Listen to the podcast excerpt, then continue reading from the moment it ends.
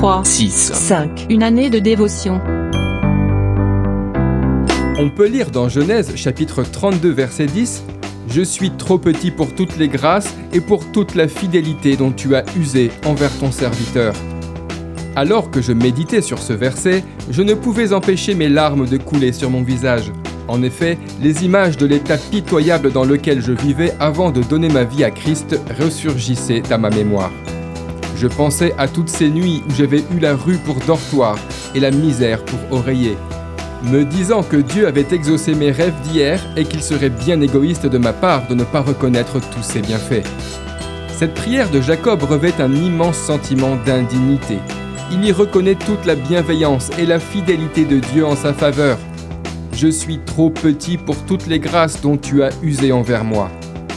Très honnêtement, combien de temps passons-nous à nous plaindre, à nous lamenter devant Dieu comme s'il nous devait quelque chose Souvenez-vous de la personne que vous étiez hier et regardez ce que vous êtes devenu aujourd'hui.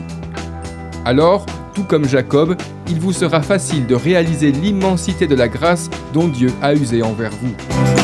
D'après le livre 3, 6, 5, Une année de dévotion, de Yanis Gauthier.